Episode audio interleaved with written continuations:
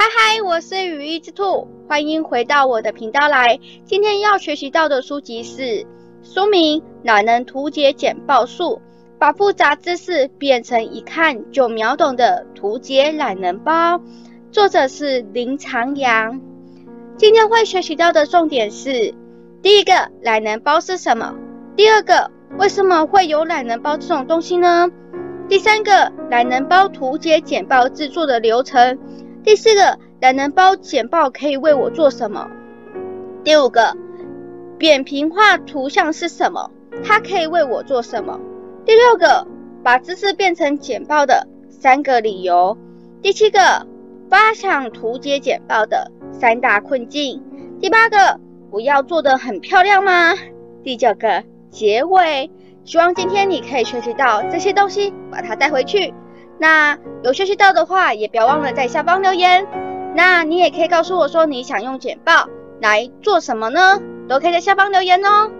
喜欢我的影片，一定要给我按订阅、按赞、按分享，还有留言跟我互动互动哦。也可以关注我的 FB 的粉丝团，还有 IG 哦。FB 的粉丝团有不一样的互动，还有专属的社团，欢迎点击抢先看。可以第一手看到我的消息哦。懒人包是什么？经过整合资讯，让人快速了解发生了什么事。为什么会有懒人包这种东西呢？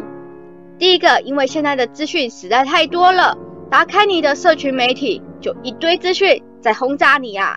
第二个，因为资讯太多了，你就越看越模糊，不知道哪个是正确的，哪个是错误的。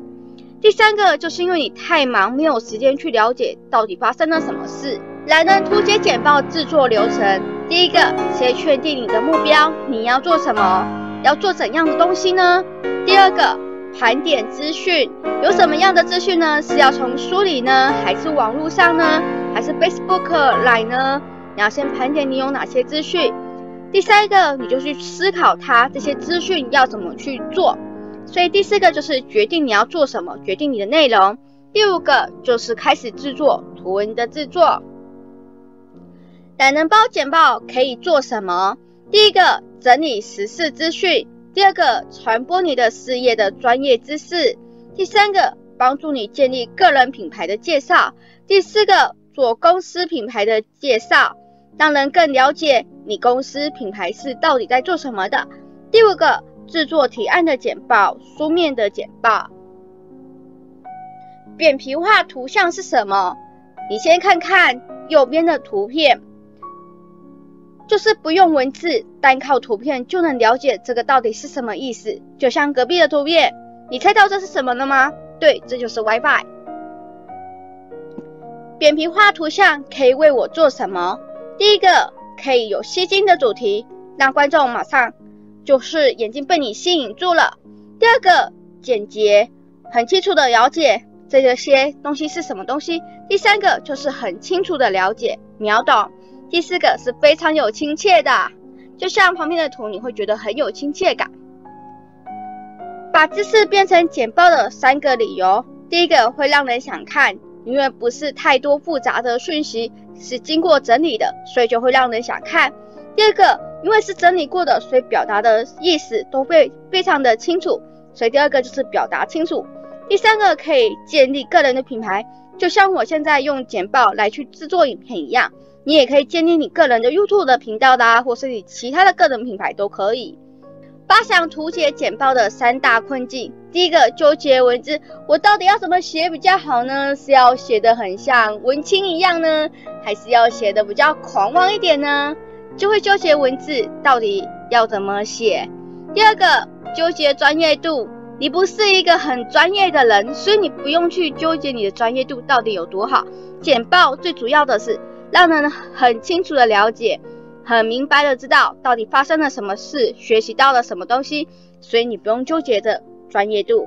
第三个，就怕主题太热门了，去跟你的同业比比，一定会有你的同业去做相关的内容。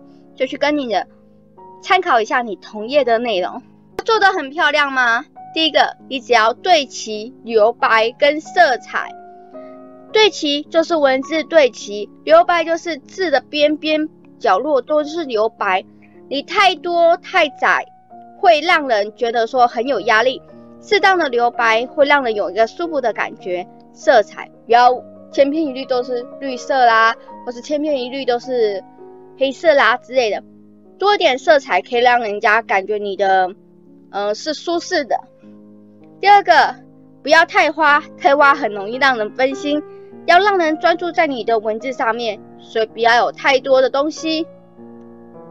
结尾，现在跟以前不一样。只要打开手机，就可以接收到很多的讯息，让我们对文字的轰炸感到厌烦，看不下去。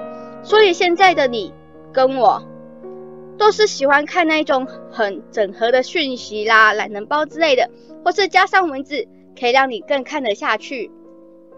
这本书让我学习到的简报的方式，我自己也爱上了这种方式，可以让我做思考、判断我分析重点的能力。是想让自己更上一层楼吗？那这本书就适合你喽。这就是今天学习到的重点。懒人包是什么？为什么会有懒人包这种东西？懒人图解简报制作的流程。懒人包简报可以做什么？扁平化的图像是什么？可以为我做什么？把知识变成简报的三个理由。发想图解简报的三个困境。要做得漂亮吗？我结尾，最后说说你喜欢这种简报的方法吗？你希望用懒人简报学习到什么？或者是影片有什么想法，都欢迎在下面留言哦，跟我互动互动哦。那今天影片就这样子喽，我们下次影片见。希望看我的影片让你有美好的一天。那就这样，拜拜。结束哦，如果喜欢我的影片，别忘了给我订阅、按赞、留言、分享哦。也可以关注一下我的 FB 的粉丝团跟 IG 哦，粉丝团记得按抢先看，才可以及时接收到我最新的讯息哦。那就这样喽，